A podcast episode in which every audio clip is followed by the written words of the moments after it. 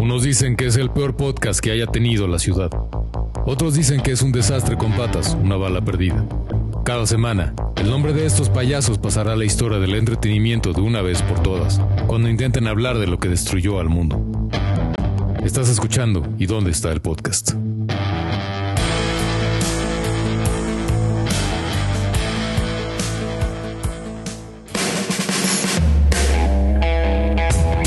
Muy bien amigos, he cubierto muchos desastres para ustedes, pero este no será uno de ellos. Bienvenidos al octavo episodio de ¿Y dónde está el podcast? Y hoy me acompañan la B de Batman, el señor Oscar Balcázar. ¿Qué tal? Qué gusto grabar el día de hoy y estar con todos ustedes. El programa va a estar padrísimo. Volviendo del futuro, el señor Jorge Olvera McFly. Listos aquí para el capítulo número 8 con toda la actitud. Nuestro Winnie Pooh malvado, la señorita Sayuri Chan. Hola, ¿cómo están? Y yo, el sheriff de la Friendzone, Fer Balcázar. Y vamos a empezar con nuestra sección Coach Potato. Técnicamente. Porque el verdadero nombre de esta sección es... ¿Y dónde está el podcast? Presenta. Zack Snyder es un estúpido. Con Oscar Balcázar. Ok, a ver, este, vamos a reseñar una película que acaba de salir en Netflix el fin de semana, creo que se estrenó el viernes, que se llama The Army of the Dead, dirigida, fotografiada, no sé si escrita, pero todo trae la huella de Zack Snyder. Eh, hizo de las suyas. Zack Snyder hizo de las suyas. Eh, tomó el género de los zombies, eh, lo, lo, volvió refrito, lo metió en la licuadora y creó una cosa muy, muy rara. Que en lo personal, ya sé que aquí vamos a diferir de opinión, a mí me divirtió muchísimo. Siempre y cuando el tema es no tomarlo en serio. Ahí les va de qué es la historia. No explica nada, no hay absolutamente ninguna explicación. Hay un, hay un zombie ahí medio loco suelto. ¿Por qué? ¿Quién sabe? Pero se suelta en Las Vegas. Entonces prácticamente toda la ciudad de Las Vegas se queda con se vuelve zombie y, eh, eh, logran amurallar la ciudad de Las Vegas, pero pues dentro están todos los zombies contenidos. Eh, un mafioso ahí chino o japonés o alguna cosa así quiere sacar de, la, de un casino 200 eh, millones de dólares en efectivo que sabe que están ahí, pero el problema es que en par de días el gobierno de Estados Unidos va a echar una bomba nuclear ahí para ya terminar con todos los zombies y pues obviamente si eso pasa pues el dinero se va a perder. Entonces este mafioso lo que hace es contratar a, a un personaje que es como un soldado que es Dave Batista, que él el famosísimo este de Guardianes de la Galaxia. Y este sale Ana de eh, la Reguera, eh, también que son como ex soldados, mercenarios de alguna forma. Y pues lo que van a hacer es meterse directamente a, Las Vegas, que está lleno de zombies, y eh, bueno, intentar sacar ese dinero antes de que explote toda la ciudad o mueran en el intento comidos por los zombies. Entonces, a ver, eh, la película se puede uno pasar un buen rato si decides no tomarte absolutamente nada en serio. Todos los clichés están ahí. hay exceso de estupidez zombie, o sea, el género, hay un tigre zombie, o sea, el tigre de Sigmund y Roy se hace zombie y está echando relajo ahí, atacando y todo tenemos a este, eh, digo, no es un spoiler, pero o sea, para que intento darles el nivel de, lo que se, se, atreven a hacer aquí, y es que los zombies tienen, son pareja, inclusive un zombie embaraza a la, a la otra zombie. Eh, o sea, situaciones este, grotescas, eh, pero creo yo muy divertidas porque la violencia está todo lo que da. O sea, sí, los metrallazos, o sea, van a estar acribillando zombies, aplastándolos. Eh, es tremendamente violenta. Y pues Zack Snyder hace de las suyas. A mí en lo personal, ahorita sí me gustó que hiciera todas las estupideces que acostumbra hacer porque me pareció divertidísima. pero como película no vale un peso. o sea, es realmente una, es una este, estupidez. Pero pues así es como crear un mundo para, para algo que te imaginaste que podía pasar, que suceda. Para mí es como aquellos que vieron Sharknado, o sea, Sharknado, que es un, huracán lleno de tiburones blancos que se comen a la gente así de ese nivel de babosada, pero ya vamos en Sharknado 6, creo, ¿no? Algo así, de, tan, tan malo el género que la gente lo disfrutó. Y eso es, este, yo sí se la recomiendo ver para, para divertirse, relajarse, no tomársela en serio, eh, verla y ya, ¿no? Este, pero pues no, no es una película. Yo, por ejemplo, hice a mi esposa que la viera conmigo, me gasté un favor y este y dice, me lo va a cobrar, me lo va a cobrar porque sí me dijo qué estupidez acabamos de ver. Eh, pero bueno, pero, pues, ya se van a la par con lo con quién mató a Sara. A ratito, a ese equilibrio. pero quién mató a Sara sí son más capítulos. Pero bueno, este, pues ahí está, no sé, ustedes la vieron, a ver qué, qué opinan, coinciden. Tienes todavía saldo a favor. Este, yo, yo vi. A ver, vamos a ver. Yo vi que en Instagram George la había visto. Ah. No, me fui a, la activación. No la he terminado de ver, empecé a ver un cachito de principio. Ah, ok. Pero me lancé a la activación de Netflix que hizo aquí en, Reforma, aquí en la Ciudad de México. Pero no la has terminado de ver entonces. No la he terminado de ver. El de hecho, fue por pura ¿eh? casualidad. Toda la, esta de créditos y eso está padre. ¿eh? Eso sí hay que decir. Sí, sí, sí, sí, sí, como que me atrapó por lo menos para ver un ratito más, pero ya no la he podido ver por cuestiones de tiempo. Pero por casualidad del destino estuve cerca de donde estaba la activación el día de ayer. Vi que estaban pasando muy rápido y dije, ah, pues voy a pasar. Pasé y la verdad es que está muy bien ambientado. Con lo, poco que alcanzé a ver eh, del principio de esta película, sí se sacaron un 10 con, con esta activación porque está súper super bien ambientado. Está la bóveda con el dinero, está el elevador y como los zombies principales, bueno, hay como unos comandos este, la capilla esta de Las Vegas y todo esto, los anuncios, el clásico del Flamingos ahí tirado, una, capilla decía de, de la, de donde se casan, ¿no? En Las Vegas, un camión ahí como de estudiantes, este, igual lleno de zombies, un, tigre ahí zombie. Entonces está, está muy bien, está muy padre. Deberían de darse una vueltecilla nada más. Es, es no tienen este mayor eh, este, relevancia más que que es un lugar instagrameable, nada más. Ok. De ahí en fuera no tiene nada, ¿no? Por ejemplo, en el de Stranger Things, cuando hicieron la, activación de Stranger Things del Upside, este... del Upside Down? O algo así, Upside Down.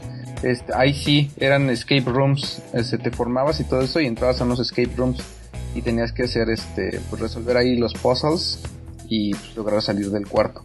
Pero acá no, acá nada más es un lugar instagrameable. Pero pues entran de 30 en 30 personas, tienes un máximo de 10 minutos, puedes hacer lo que quieras menos tocar, grabar este eh, fotos, todo lo que se te ocurra, menos tocar. Entonces está, está coqueto para tener una foto buena en tu Instagram sobre una película pues, que apenas, apenas está agarrando hype, va a estar un mes esa, esa activación para los que sí les gustó la película y hasta para los que no les gustó la película pues pueden ir a tomarse una foto con unos zombies en unos sets muy padres. Pues habrá que ver si gustó la película. Este. Ay, ¿quieres. ¿Quieres entrarle? pues mira, a mí es un tema que me encantan los zombies. Y eh, creo que he visto muchísimas películas de zombies, eh, juegos, incluso este, de Xbox, de PlayStation. Me encantan los zombies. Y creo que sí fue como. O sea, es que tiene una temática eh, muy, muy, muy tonta. O sea, sí hace que los zombies que, que, en algunas películas o en algunos em, libros o en algunos juegos realmente te hacen tener pesadillas, aquí te hacen morirte de risa, ¿no? Como dice Oscar, pues es como para reírte de los zombies. Y por eso yo creo que a mí no me gustó, porque a mí como me gusta eh, tanto los zombies, pero que sí te dan miedo, eh, pues como que no la disfruté mucho. O sea, el hecho de, super spoiler, pero bueno, cuando le cortan la cabeza a una, a la zombie, la zombie mayor, y que lo ves así, o sea, es que está tan mal hecho así, todos los ojos así robóticos y el güey ahí, no, no la mate. Parece pues, muñeco de Reino Aventuras. Exacto, o sea, así, así como de... O sea, no sé, a mí se me hizo una, una película de zombies muy mal hecha en ese aspecto, ¿no? O sea, como como que no te da miedo, te da risa. O sea, entonces si quieres ver una película que te va a dar risa y te vas a poder burlar de los zombies, pues es la película ideal. Pero si como a mí te gustan los zombies que dan, que dan miedo, este no es la película ideal. O sea, tú eres del zombie lento, del zombie que te ataca en horda y no del super zombie. ¿Sabes qué me gusta cañón así? El zombie coreano el zombie asiático. El zombie coreano es muy peligroso. Train, to Busan. Exacto, ¿no? Porque, eh, o sea, ya no es como tanto el zombie tonto, sino ya es el zombie inteligente, rápido y que, y que te va a devorar en dos segundos. Tienes que ser más inteligente. Entonces, sí te genera... Zombie también como ese en Guerra Mundial Z también tuvo zombies. También ese zombie es rápido. rápido y, y ya más listo, ¿no? Exacto, exacto. Aquí también son muy inteligentes de alguna manera rara. Sí, pues se embarazan, o sea. O sea, hello, tienen familia. Exactamente, eso es una, o sea, ¿cómo se atrevió a hacer eso? Me parece espectacular, pero bueno, a ver, hay, que, hay que reconocer, sí, hay que reconocer la innovación de la del zombie, porque sí es la, jerarquía en la sociedad de los zombies, sí es nota, porque está el zombie que es como el rey de los zombies, como el, el clasismo de los zombies. el clasismo. Ay, sí, sí, sí, Chairos ahí. Ah, exacto. Está el rey de todo, que es como el rey de los zombies blancos de, de Game of Thrones. Así. Pero él es uno. Y luego viene otro, así que son como los, como los diputados y los senadores. Este, que son los alfas. O sea, y es solo solo son alfas cuando los muerde este cuate, que es como su, como su presidente. Eh, y luego vienen ya los de abajo, que ya son todos los demás. Yo soy fan del cine de zombies, pero soy más fan del cine de películas absurdas. O sea, yo compré una vez una película que se llama Robert, la llanta asesina. O sea, yo soy de ese nivel de fan. Y esta película me pareció. Perdón, ¿la llanta se llamaba Robert? Robert, Robert de Ule, R-V-B-E-R. Ah, ok. Ah, yo entendí Robert. Sí, no, es Robert, la llanta asesina. Y asesinaba gente rebotando, sí, rebotaba y mataba gente. Eh, y esta película me pareció profundamente aburrida, pero es aburridísima. O sea, además de, de todo lo absurdo que puede ser, eh, si hay detalles que no se vale. O sea, hasta para hacer películas malas, yo creo que hay que saberle. Porque está la ciudad amurallada, súper segura para que no se escapen los zombies. Entran estos idiotas y cada vez que pasan una puerta la dejan abierta. Todo el tiempo. nadie se preocupa. Oigan, este, se van a escapar. No, no pues no importa. Eh, Aparte porque son inteligentes, o sea, todavía doble doble mal, ¿no? O sea, la dejan abierta y saben que ellos saben que es una puerta. Sí, o sea, son inteligentes, negocian con los zombies así de qué onda, a ver si... Exacto, le entregan tributo. Tú y yo Hay negociación. Hay negociación. Hay no me digas que eso no está divertido, por favor. Hay escena cachonda. Ah, hay, escena, hay escena así como sexy entre zombies. Este, susurrándose gruñidos al oído. Ah, no estoy de acuerdo en que veas que eso no es válido. Sí es válido. O sea, eso, esas son las partes buenas, pero todo eso son las partes buenas. En secuencias eternas, así, diálogos aburridísimos, eternos, súper lentos. O sea, la película dura dos horas y media. No, pero además hay el diálogo del papá y la hija, ¿no? Así de, ah, te abandoné, ah, pero, ¿no? Que ni al caso. En el momento más crítico que tienen que salir corriendo, en ese momento quieren monologar. Quieren monologar, pero dura o sea, cada diálogo dura cinco minutos, así. Y no hay, o sea, no hay como un corte o una edición bien hecha que digas, bueno, pues van a cortar el diálogo para mostrarte lo que está pasando. No, se quedan la muerte De, de, la chava esta, la mexicana, no, bueno, o sea, es... La muerte, sí. Sí, sale, sale la mamá de Anita de, la Rivera. Ay, es que no hay forma de arruinar, o sea, ¿qué le vamos a arruinar a esta película? Arruinada ya está desde el principio. Sí, a mí lo que me molestó es que tiene partes muy lentas, o sea, exasperantemente lentas. Estos diálogos, así que parece que son en tiempo real porque la gente se calla, como que piensan qué van a decir y lo repiten, o sea, de súper flojera. Y dos, es ultra predecible. Pero de entrada porque se están... Uno, se están fusilando la trama de Tren a Busan 2. De Tren to Busan 2. Es la misma premisa. O sea, es hay un lugar atestado de zombies y tenemos que ir a sacar lana. Eso es así, fusil descarado. Segundo, debe ser la tercera película. Me acabas de spoilear Tren 2, no la he visto. No te la pierdas, es buenísima. Es buenísima. Aunque sepas, este, digo, ese spoiler es lo que pasa en el primer minuto, porque les dicen lo que tienen que hacer. Ah, bueno. Eh, pero esa es una... Además, debe ser la tercera o cuarta película que he visto en el último año que tiene la misma premisa de este, vamos a ir a recuperar mil millones de dólares y regresan quedándose con dos dólares. Así, todos muertos, dos dólares. O sea, todo fue para nada. Spoiler, si no importa. O sea, pues no. Que, que igual se la se, se, la piratearon también de una de Resident Evil, ¿no? Hay una donde no van a tienen que ir a recuperar no me acuerdo si el antídoto o si tienen que ir a recuperar o apagar a la, a la reina roja, no me acuerdo, pero o sea que, que buscan un equipo de mercenarios que se atrevan a entrar a laboratorios Umbrella. Ajá. que salen igual sí, ¿no? Que lo quieren hacer así como un árbol ahí. Ajá, con, le quieren dar el giro de la historia, pero el giro a la historia, el giro inesperado sería que sí se quedaran con la lana, porque es lo que nunca pasa. Eso nomás pasa en Ocean's 12. Ajá. Este, bueno, no sé qué más decir. Este, Zack Snyder es un estúpido, pero pues sí, sí, sí no sé, no sé si la recomiendo. No sé. Ah, Palomera. Yo sí, si, sabes a lo que vas, si sabes a lo que vas, sí. Si sabes a lo que vas. Si crees que vas a ver algo serio, pero si es así de ya, no importa, hagan lo que quieran, esto es la. Para mí sí es pues, opción. Yo lo único que sí creo es que le sobra, le sobra como 45 minutos.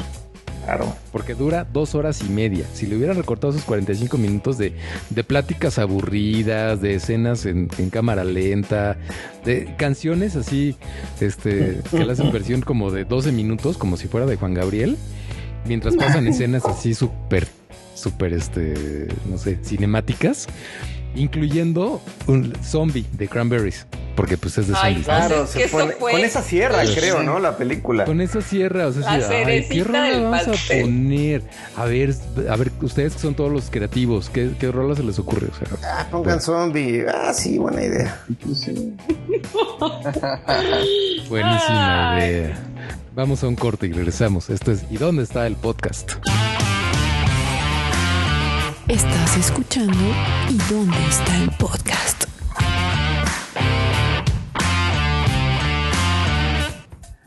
Y regresamos a ¿Y dónde está el podcast? Con la reseña que yo les voy a platicar. Eh, los que tengan Apple TV Plus contratado, contrátenlo. No, tengan Apple TV Plus contratado, ya lo tienen. Los que no lo tienen, contrátenlo, porque esta es una maravilla de serie. Se llama Mythic Quest. la serie no es nueva. Tiene ya algún tiempo. Aquí está. Eh, salió, la primera temporada salió el año pasado. Y lo que es nuevo es la segunda temporada. Está pasando ahorita y es de, estas, de este formato que se estrena un capítulo cada semana. La premisa es Silicon, o sea, se entiende que están en Silicon Valley o en algún lugar de California. Y de repente a un tipo se le ocurre que va a hacer un videojuego a un inversionista se le ocurre que ahora le ten una montaña de dinero para hacerlo y pues le sale bien. entonces es una empresa que administra este videojuego y es una empresa que parecería una agencia de marketing mexicana porque es un desastre donde nadie sabe lo que está haciendo. Eh, el dueño de, bueno, el director creativo de la empresa es un baboso que va y trabaja medio minuto y dice, ay, no se me ocurre nada y se va a, a surfear o a hacer tontería y media. Eh, Pero es, yo creo que la serie más divertida que he visto en los últimos dos años. Excepto por Ted Lasso. Eh, los personajes son entrañables, pero sobre todo tiene momentazos como pocas veces he visto. Eh, al final de la primera temporada hay un episodio que hicieron durante la pandemia que se grabó con solo con iPhones. Uno pensaría en la referencia que es el capítulo de Modern Family de la quinta temporada que se grabó solo a través de, iPhone y de las computadoras. Este logran que sea completamente diferente, pero es extraordinario. Me parece que estuvo nominado al Omi. A, este capítulo. Al Omi. Estuvo nominado al Omi. Bueno. Eh, estuvo nominado al Omi. Pero el capítulo del viernes pasado, y esto lo estamos grabando un 27 de mayo, yo creo que es para que le den cuatro Emmys y dos Oscars. de la segunda temporada. De la segunda temporada.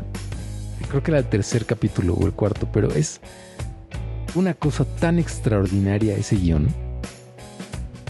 Sobre todo, además de festejar lo bien escrito que está, el valor que tiene Apple, porque es al final el, dueño de la plataforma, y quien lo esté produciendo, no sé quién sea, de aventarse un discurso contra el... Híjole, ¿cómo decirlo para que no me... para que no se me vayan encima? Eh, contra, la equidad, la igualdad. Sí, contra la corrección política y estas posturas radicales de equidad que las hacen ah, pedazos así, pero como en dos minutos. Es una cosa extraordinaria. Este, ¿qué te pareció a ti? Me encanta, aparte de Mythic, o sea, Mythic Quest en la primera temporada me encantó. Creo que muestra la, la dificultad de crear un negocio con tu mejor amigo, con tu pareja, con, con encontrar a las personas adecuadas para hacer realidad tu fantasía o lo que tienes en la cabeza y plasmarlo en algo ya digital o en un juego. Eh, como que todos los baches que tienes que pasar para para poder lograrlo y que encontrar como que el punto en el que lo disfrutas, pero también en el que es un buen producto.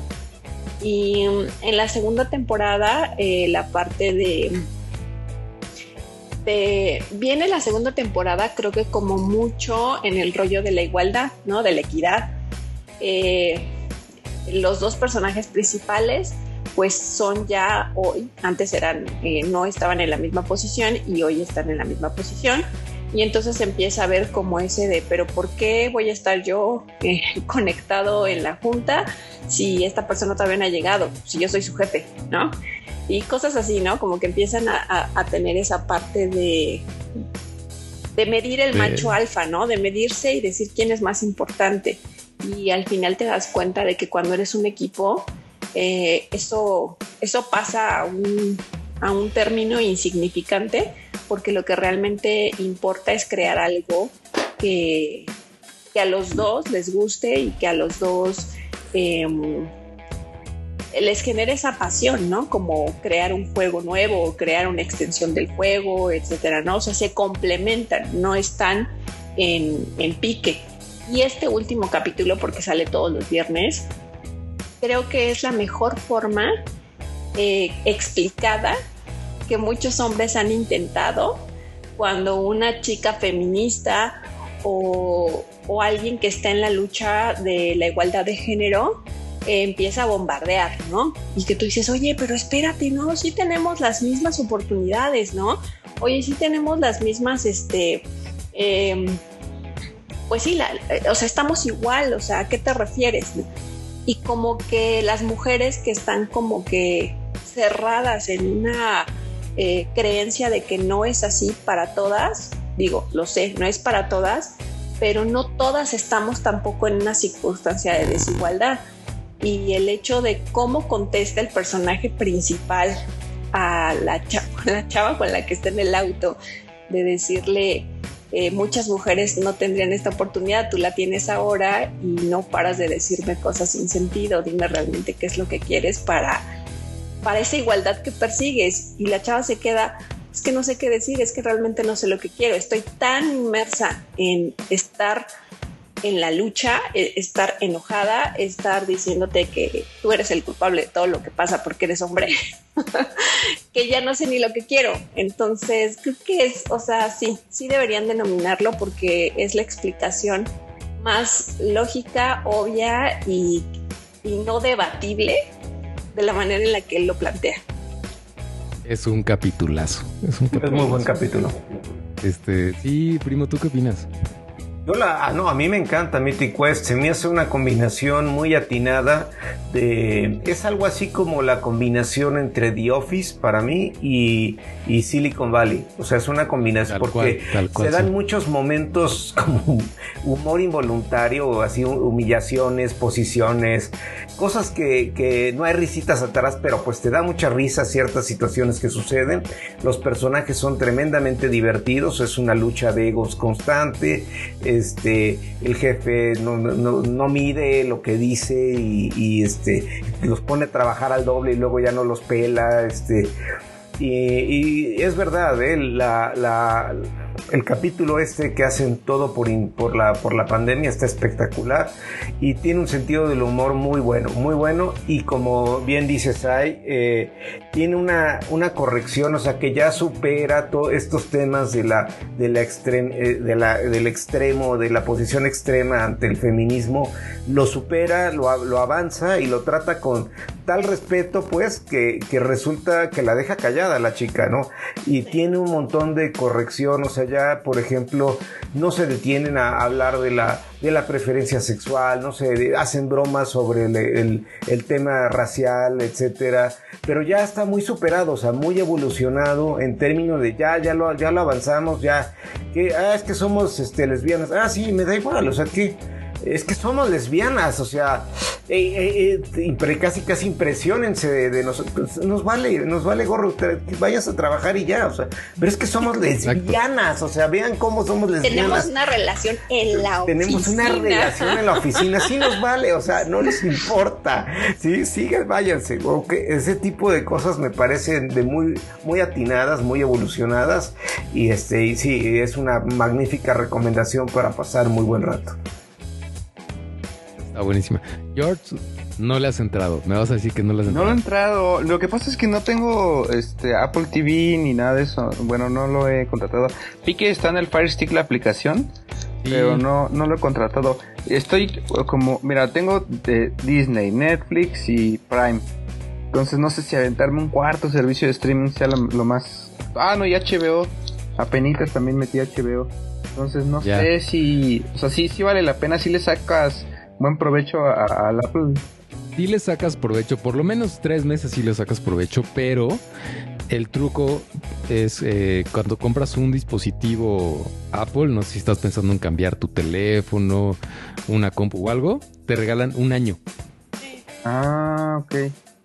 ¿Lo registras y ya o cómo? Sí, o sea, como cuando abres tu, tu dispositivo, entras a Apple TV Plus o te llega un correo, creo también. Ya lo Voy a checar porque reciente tengo una iPad ahí nueva y a lo mejor ya con esto me dan un año. Creo que tienes sí, con eso igual y puedes. Y cuando compras también tienes eh, unos meses de Apple Arcade. Ok, lo voy a, lo voy a checar. Bueno, vamos a un corte y regresamos. Esto es ¿Y dónde está el podcast? Estás escuchando ¿Y dónde está el podcast?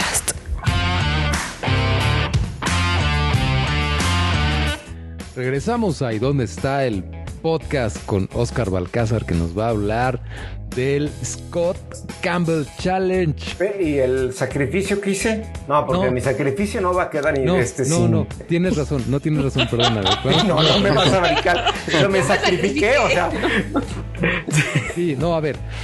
Señor Oscar Balcázar es un héroe, señores. Es un héroe que ha hecho lo que pocos valientes en este país deberían escribirle una nueva estrofa al himno nacional. Estoy de acuerdo. Porque de verdad no cualquiera. Como estás cañón.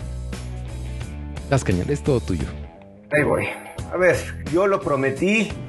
No he logrado terminar, pero me eché cinco capítulos de la temporada 2 de quién mató a Sara.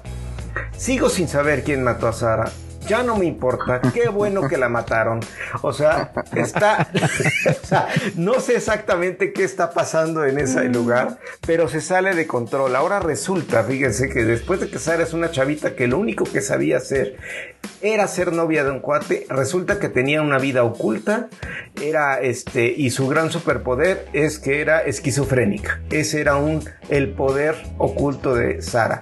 Y es así como, como un superpoder literalmente, ¿no? De hecho, yo me parece tremendamente irrespetuoso ante una situación de, realidad sobre las personas con padecimientos mentales, la manera tan de sátira y tan heroica que pretenden darle a alguien que tiene que está padeciendo una enfermedad como, como estas, ¿no? Pero, pero la verdad es que los escritores, o sea, el cuate que sale llorando en la primera temporada, de verdad, todo el tiempo sale llorando otra vez, todo el tiempo llora. Y, este, Sara este, ya tenía su vida, resulta que era, que era algo así como batichica o no sé. Y por otro lado, o sea, yo nada más les voy a contar dos, dos, dos, dos mm. escenas, o sea, que me dejaron así, ¿no? Recordemos que este es un cuate que estuvo 18 años en la cárcel, que cada 30 segundos recuerdan que, cada, que, pasó 18 años en la cárcel, que está muy enojado por eso, está traumado y llora todo el tiempo por eso. Entonces, todo el tiempo lo recuerda, ¿no? Entonces, en la cárcel aprendió varias cosas como ser un hacker superior a Lizette Salander. O sea, eh, es, hacker, ahí no sé cómo aprendió, si no creo que hayan tenido, porque tiene Mac, pone su baticueva en Boulevard Satélite y ahí, ahí, ahí está su morado, ¿no?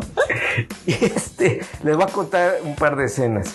Este cuate, hay una escena en la que tiene que ir a, a meterse al forense, ¿no? Al forense porque hay un, hay un expediente que necesita robar. Entonces este cuate lo único que hace si llega en la noche, se mete por atrás, se, sube, escala la tubería, se mete al forense. Sí, se mete al forense, sí.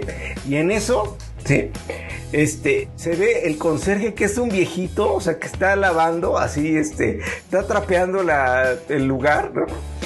Y lo ve, ¿no? Y el otro así, ¿no? Se ve y en eso él tiene un flashback tipo Sailor Moon o, Goku o Karate Kid, hagan de cuenta, de cuando estaba en la cárcel y cómo se enfrentó a un, a un titán, un, un fuertote y cómo logró aprender de los golpes de la vida y a luchar por su vida. entonces, tiene el flashback de cómo lo golpearon en la cárcel y agarra y el viejito ni le dice nada. Le pone una madrina al pobre viejito. el conserje sí iba a lo iba a dejar pasar. O sea, ni siquiera lo deja, o sea, nada.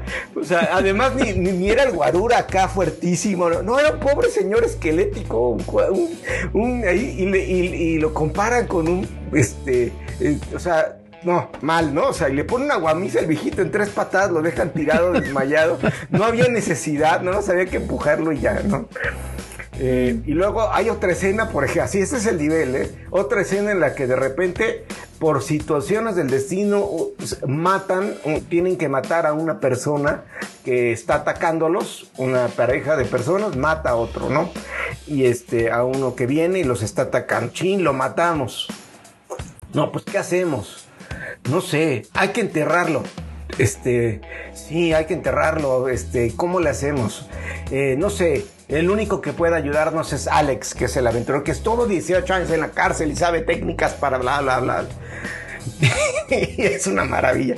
Ya lo contactan, se ven en la noche, en lo oscuro, y se queda, eh, le dice, tengo este problema, Alex, ayúdame. Abren la cajuela, el cadáver ahí. ¿Cómo lo resuelvo, Alex? Y Alex dice, sí, en la cárcel esto es muy difícil, pero hay que enterrarlo. y verdad, Alex, sí. Vamos a enterrarlo. Y, y lo entierran. Y lo entierran en la entrada de un, de un lugar. Y este. Y, el cuate así los pone a, a acabar. Y dice, y este favor te lo voy a cobrar. Sí, Alex, te debemos todo. Y lo único que hizo Alex fue decir, hay que enterrarlo que ya lo había dicho. No. O sea, ese es el. y el otro y me dice, te lo voy a cobrar con la vida. Y otro, sí, lo que tú pidas es tuyo. ese es el nivel. ese es el nivel. Ya hasta me dieron Entonces- ganas de verla. Exactamente. Entonces, este, yo estoy ya muerto de risa porque ya se salió de control, o sea, ya, este, ya salió el villano reventón, el malo, así tiene atrapada a la chica con el clásico, este, ¿cómo se llama? Mandil de plástico, con el bigote así, te voy a asesinar. Así ya salió, ya está en la Por eso diseñé una máquina súper complicada. Exactamente. Tu padre me hizo y, y así en la ventana. No, no, no. Grotesco, grotesco. Pero, o sea, es triste lo que está pasando ahí. Este, no se lo recomiendo. No vean esa basura. Así como dije Army of Dead, se puede uno divertir con la basura que es. Esta es una basura y es muy basura. O sea, muy mala, muy mala. Ya no quiero No, no te diviertes, Carlos. No, bueno, me he divertido así, o sea, a costa de lo que les estoy contando de ese tipo de escenas, porque digo, no, no es la intención echarme todo el capítulo, pero sobran escenas de ese tipo, ¿sí? Sobran escenas, ¿sí? Hay otro agarra y hay un personaje que agarra, salen de la casa, está la policía afuera, agarra y se suicida, ¿no? Se mata. Y el, el que está junto a él, que es el tal Alex, dice, y me, pero, pero no entiendo por qué la policía no me llevó. Pues no sé, pero la policía vio enfrente de ti cómo se suicidó. O sea, ¿por qué te iba a llevar si enfrente de la policía se suicida el tipo? Y el otro está, pero es que no me llevaron, yo soy preso, yo. Sí, pero ¿Por no te van a llevar. llevaron? Si claramente se mató enfrente de la policía, se mató él solo, o sea. Y está enojado porque no lo llevaron. Es que algo trama, no, no traman nada. O sea, no Además está porque el enojado porque no. Sí, o sea, el otro, ah, la está están tramando la policía. No, no tramó nada. Se mató el tipo enfrente de todos. No, tú no lo mataste. Se vio claramente que no.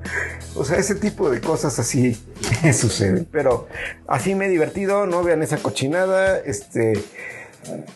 No sé. ¿Te vas a seguir? Este, a lo mejor tengo que no es, no es este oficial, pero estoy esperando que salga alguna otra serie que, que distraiga a mi esposa porque, híjole. sí bueno, por lo yo- pronto, digo, gastaste un favor en, en, Army of Dead. Army of the Dead, pero sigues teniendo saldo a favor.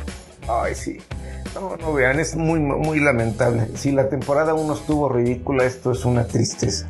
Digo, lo que les dije es una pizca de lo que pasa. Pero bueno, Qué ahí está. Ahí si el que la quiera ver, pues ahí está.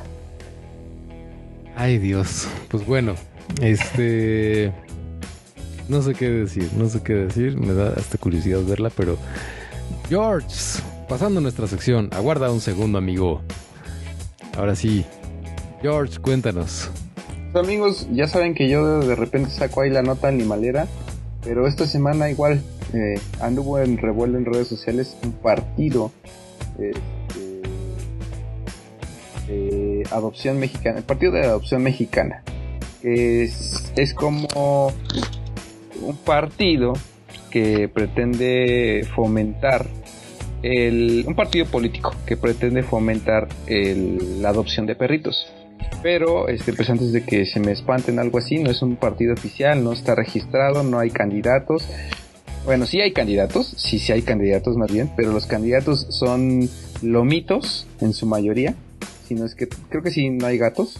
Y la sacó, esta iniciativa la sacó como, como parte del, del tren del mame, este, una, una asociación, la Asociación San Gregorio, este, que es como una, pues una de estas casas que se dedican a, a cuidar, a, a rescatar este, animales en situación de calle. Y entonces hicieron una campaña muy chistosa. Es que estoy leyendo los panfletitos, perdón, Sí, ajá, sí, increíbles. hicieron, hicieron una campaña y como trata todo este mame de, la- de las campañas políticas, pues lo hicieron igual y se inventaron su partido de la adopción mexicana. Este, pues obviamente como con doble intención. Una, pues aprovechar el mame y dos, como concientizar.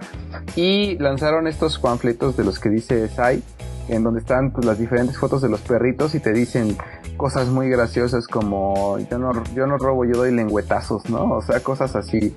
La Son muy cantidad, Ladridos, al menos ¿no? mentiras. Ajá. Ah, eh, cosas así. La candidata Este, doy, doy lengüetazos, no mordidas, ¿no? casa. Sí. Por, por más ladridos y menos mentiras, ¿no? O sea, yo solo robo corazones, o sea, juegan como con el doble sentido de toda la cochinada de que esto que es la política y a su vez pues tratan como de concientizar. Entonces esa es como la nota la nota chistosa, la nota chusca que les traigo el día de hoy. Ahí por si quieren Ah, esa está buena. adoptar un, un- un lomito por ahí, pues nunca, nunca sal- está de más. Está Sí, Se buenísimo. pueden meter a partido de adopción mexicana.com.mx y ahí puedes Correcto. postularte para adoptar y conocer el proceso para adoptar alguno de estos candidatos. Yo me voy por la Sí, negra. La negra. Yo me he quedado con el Luis Miguel. Es que las fotos están increíbles. Así parece que les dijeron pon cara de candidato. Están Sí, buenísimas. está bueno. Pues sí, ahí pueden seguir también a- al, refugio. Es Gregorio Refugio o Refugio San Gregorio, Twitter y Facebook respectivamente. Y pues igual ahí están sus las campañas y todo esto. Obviamente estos, estos refugios ya tienen como ciertos filtros. No es así como de que dame a este y ya me lo llevo. No, pues hacen una investigación y todo eso. Eso está muy bien. Este, y pues ya, dicen que llegando al 6 de junio, pues esta campaña se va a acabar, pues obviamente ya no tendría sentido. Pero pues mientras me imagino que van a seguir sacando cosas chuscas para que si los quieren seguir, ahí se diviertan un ratito y pues si les interesa algún lomito, pues se lo lleven a su casa. Hay Adopten, más de amigos. 200, de 200 candidates. Sí, es lo que dice la página, ¿no? Los 200 candidatos. Sí, muy A mí la ahí. nota, me encantó. Está buenísimo, sí. Esta, estas cosas son las que tienen que pasar, porque pues sí, la verdad es que esto de la, Exacto. de la política y de las elecciones es una cosa muy hostil que tiene a todo mundo de muy mal humor y tener este tipo de cosas y lo aligera, ¿no? Sí ayuda, Vuelves a creer en la humanidad. tal cual. Sí. Y pues hablando de creer en la humanidad, este, pues tenemos desde hace unos días el Scott Campbell Challenge. Maravilla. Y que por cierto, señores, si usted no conoce a Scott Campbell, vaya a Google y busque a Scott Campbell. De nada. Correcto. ¿Quieres que lo platique? Sí, sí, primo, cuéntanos. Dale. A ver, ahí les va. Jeff Scott Campbell es un artista de cómics. eh, es un.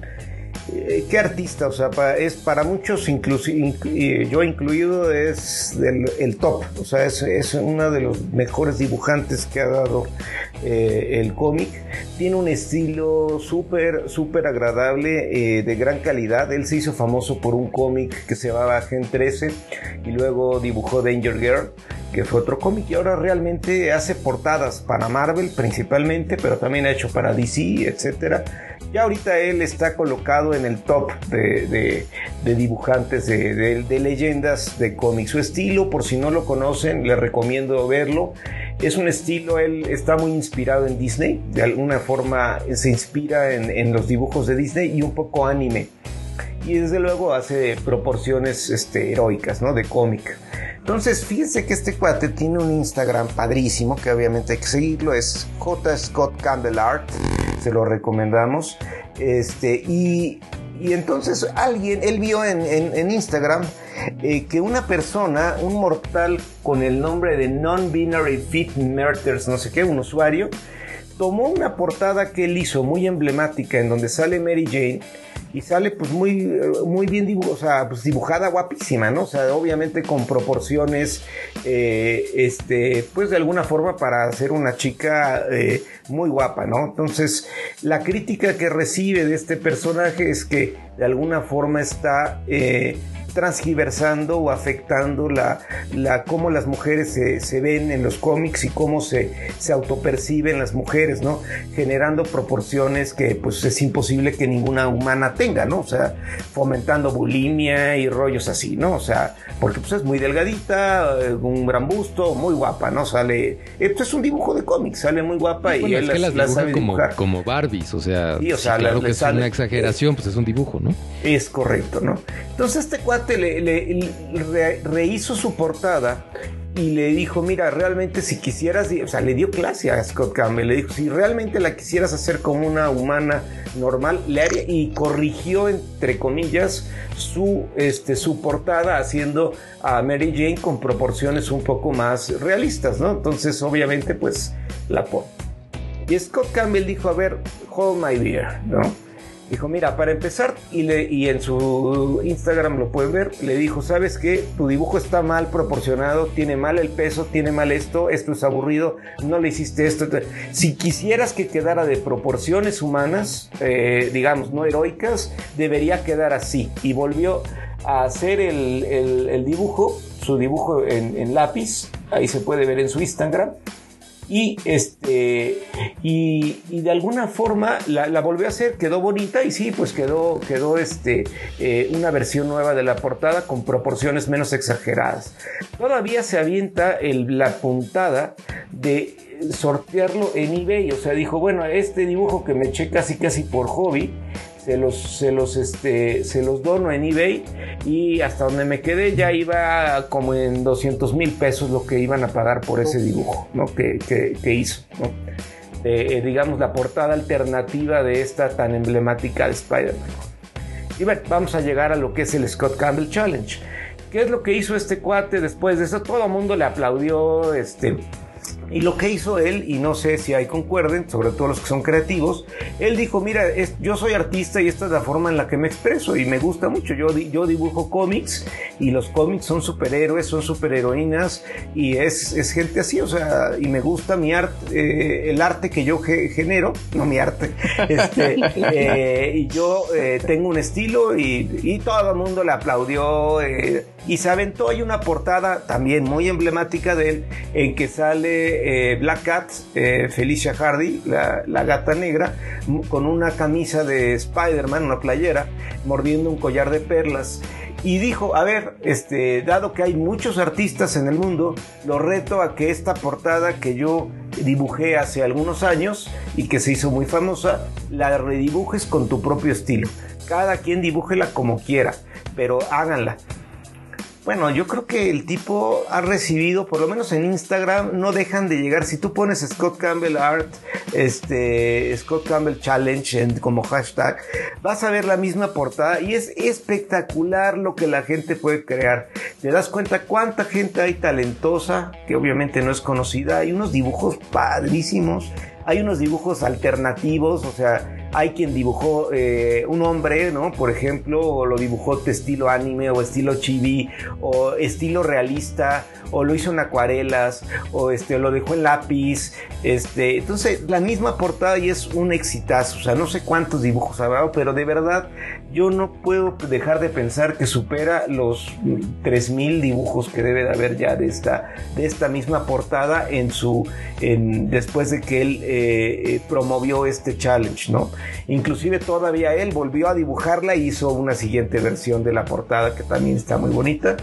Eh, y pues ahí quedó todo, simplemente fue una lección que él como artista le dio al, internet sobre pues, la libertad artística que tiene una persona, la creatividad y el estilo pues que ha trabajado y que que si bien para algunos puede llegar a importunar, eh, el arte debe de ser respetado y si no te gusta, pues no lo, no lo sigas, ¿no? Y pues les recomiendo muchísimo buscar toda la, creatividad que, se, destiló por este, por este challenge. Eh, totalmente sano y divertido, mucha gente la pasó muy bien, muchos artistas inclusive hicieron el challenge. Eh, y bueno, pues ahí, ahí, ahí se los dejo para que, para que lo sigan y, vean las portadas que la gente hizo. Tú le entraste, yo vi que tú, tú mandaste también dibujo. Hice, no, deja, yo hice mi dibujo, yo hice mi versión y este Scott Campbell me publicó, fui de los que publicó con en sus historias. Sí, sí me publicaron en su historia. Este, pero pues digo, hay varios, ¿no? Pero sí, sí, me tocó ser de los que de los seleccionados. Porque yo sí le entré y dije, qué padre, o sea, sí, yo sí quiero hacerlo. ¿no? Y lo hice. Vamos con el Scott Campbell Challenge. Pues, el, híjole, si les late un poco el tema, no se lo pierdan, está divertidísimo. Además, qué, bueno que ya empiezo a ver estas señales como de que podemos superar el tema porque son dibujitos. O sea, nadie se ha quejado de que, de que Superman esté Supermamey y que, y que sea un estándar de belleza para los hombres. O sea, no pasa nada. Son dibujitos. Está padre. Y vamos a un corte y regresamos. Esto es ¿Y dónde está el podcast? Y regresamos con ¿Y dónde está el podcast? Con el nuevo sándwich para usted que le gusta los sándwiches. o algo así. Ando bien creativo, súper creativo hoy. Perfecto. Y les platico, bueno, no, esto está rápido, ¿eh? este va a estar bien padre porque, bueno, en Disneylandia, bueno, en Disneyland en Los Ángeles se va a abrir una, una zona que es así como Galaxy, Galaxy's Edge, eh, que es la zona de Star Wars, y se va a abrir una de este de los Avengers. Y parece ser que va a haber un juego de Henry Pym, es decir, el hombre hormiga, en donde pues todo va a ser más grande o más chico, etc. Y agárrense, fíjense lo que acaba de decir Disney. Van a vender un sándwich ahí que adivinen cuánto va a costar. 100 dólares va a costar el sándwich. Este es un. Dólares. Exactamente. El sándwich va a, a ser, este, se presume que el sándwich es para que lo compartas entre 6 y 8 personas. Y es el sándwich Avengers, ¿no? Y este se, se llama el Quantum Size Pin, Pin, Pini Sandwich, porque es como italiano. Es como en un panín, ¿no? Entonces, fíjense lo que va a incluir: salami, jamón, queso provolón, eh, tomate seco, eh, focaccia, eh, una salsita especial y arúgula, ¿no? Eh, y bueno, pues este va a estar disponible para quienes vayan a Disneylandia a partir del 4 de junio. Y pues qué padre, ¿no? También hay versiones individuales que van a costar 14.5 dólares, ¿no? Entonces, pues sí viene siendo un sándwich eh, algo caro. Pero pues es, no, el sándwich de los Avengers, ¿no? Está está súper padre, ¿no? Este, y bueno, pues nada más ahí se los, se los dejo como anécdota porque está, me parece de buen gusto y divertido saber esto. El sándwich de los Avengers. Yo sí quiero uno. Vamos. Y pues quién no lo va a probar. Yo, pues, eh, cuando fui a, a, este, a- allá en Galaxy, Galaxy's Edge te vendían la leche azul de, de Star Wars. De Star De Star Wars. Wars. Eh, entonces te la tomamos bombazo de azúcar ahí gachísimo, pero este, pero, pues, ahí estabas, ¿no? Feliz. Está padre. Este, Para eso son esas cosas. Sí, También pues en, los- parece. en- en el set de, de Harry Potter te venden la cerveza de mantequilla. Exactamente. ¿Sí te la probaron? Sí. Está rica. Y pues de, También, ¿no? Es de vainilla azúcar. que venden en Estados Unidos, pues está rico. Exactamente. Exactamente. También te lo venden en 15 dólares o no sé. Exactamente, como en un tarrito así padre, ¿no? Bueno, Pero bueno, así sí. va a ser el sándwich de los Avengers. Así que, que, bueno, pues si van a Disneylandia, ya saben, si van con 6 o 8 personas, pues se pueden dar un atracón de esos buenos. Por 100 dólares, obviamente. Pero este, eh, pues estará, imagínate la foto de Instagram con tu sándwich de, de los Avengers. Eh, ajá, Sí, sí. estaría muy buena la fotito. Está buena. Pues sí, sí se puede. Este. Creo que ya, ya con esto de que, de que hay un montón de gente vacunada, sobre todo en Estados Unidos, ya es cada vez más fácil retomar el, el tema de los viajes. Entonces, pues ojalá que pronto se pueda, ¿no? Retomar ese, ese asunto. Pasando a nuestra sección, What the fuck, yo les voy a contar que ahí tienen ustedes, así como chiste, ahí tienen que están, están en Grecia, ¿no? Están unas personas enfermas de COVID en un hospital en Grecia. De pronto uno de estas personas enfermas dice, "Ay, es que no me deja dormir ese ruido. Qué molesto está ese ruido. ¿De dónde vendrá ese ruido? Ah, debe ser de este aparato. Voy a desconectar este aparato. Lo separó de su cama y desconectó el aparato que hacía ruido. Y pues ahora están. Eh, ahora está enfrentando unos cargos muy serios porque el aparato era el respirador del paciente de al lado que Uh. estaba conectado a eso. Y pues fue una cosa muy desafortunada porque el señor quería dormir y el aparato hacía mucho ruido. Así que, así que pues bueno, pues le, le, le proporcionó una eutanasia al señor de al lado que no sabemos qué tan mal estaba, pero pues este No, pues no sé por que qué los griegos son así. ¿Qué será homicidio improvincial, no? ¿O qué? ¿Por cómo será allá? Pues sí, el término en, en mexicano sería homicidio no, homicidio no doloso. No doloso. Pero allá pues no sé cómo sea la legislación. No es tan diferente porque allá también les gusta el rollo político raro de izquierda rara, pero... Pero pues sí, pues sí, de algún modo pasaron de Sócrates a esto. o sea, ¿qué onda con tu comentario? De Sócrates a esto. Pobre Pues es que, persona. bueno, hace, hace poco me, me platicó un cuate, un querido amigo que estuvo en Grecia, no sé, hace algunos años, y que hay un porcentaje de la población que cree en Zeus. O sea, que la religión de, de ahí es el, oh, Zeus, este, cuídanos, ¿no? Y pues está- está- es que está padrísimo porque imagínate creer en Zeus, o sea, Sí, ¿quién- la mitología griega es, un, es una joya. pero qué dios le va a ganar a Zeus, ese güey avienta rayos con las manos. Kratos, Kratos le gana a Kratos Zeus. podría. Kratos, de hecho, le pone una. Pero, pero es del, del mismo Odín. rollo. Yo ¿no? creo que Odín podría también echarse un Echan quiebre. un quien vive. Bueno, ahí sí quien puede ser. Puede- sí, porque Odín puede llamar a Thor y a Loki y a todos ellos. Tiene buena banda. Tiene buena banda. Ah, estaría bueno. Y bueno, pasemos a temas más agradables. Espero. Con don Jorge Olvera. Sí, está buena esta anotación. Está bueno amigos, la verdad es que pues ya saben que de repente un día este, alguien desquacerado y con muchos millones de dólares y con una mente a la Tony Stark se levanta y dice hoy voy a hacer alguna loquera tecnológica y estamos hablando ni nada más ni nada menos que el señor Elon Musk que eh, ahora se le ocurrió lanzar un nuevo automóvil Eh, ahora les quiero decir como preámbulo la mayoría de los automóviles de este señor eh, están sobre el rango de los 260 kilómetros por hora como máximo. Entonces, este señor se para un día y dice: "Pues, Quiero romper esa, esa barrera, ¿no? ¿Por qué Quiero no? que lleguen más. Claro. ¿Por qué no? Tengo la tecnología, lo puedo hacer. Y entonces, resulta ser que va a lanzar eh, un nuevo modelo de Tesla que se va a llamar el Roadster o Roadster. Y sería el primer auto deportivo de la, de la compañía. O sea, la mayoría de sus autos pues, son como de uso común. Este va a ser ya un auto deportivo que promete acelerar de 1 a 60 millas, que serán aproximadamente unos 97 kilómetros por hora, en solo 1.1 segundos. Ay, güey.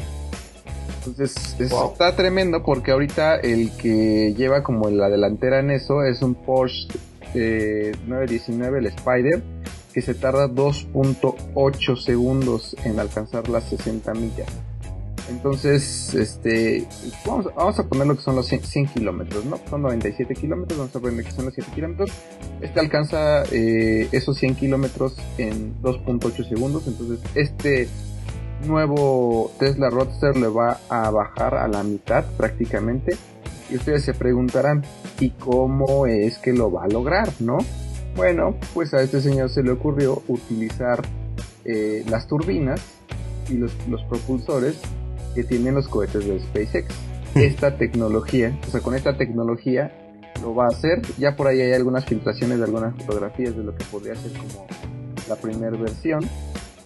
Y pues va a ser una cuestión bastante bastante intensa. De hecho, por ahí sacó un tuitazo. Ya saben que este, este Elon Musk siempre su red social es Twitter y siempre que saca algo tiembla media tierra.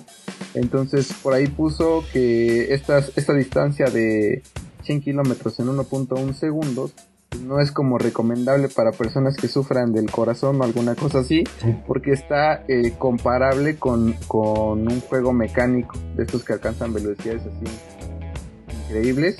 Eh, un dice que el, un conductor de esto alcanzará los 2.5 G, eh, que serían las unidades de fuerza.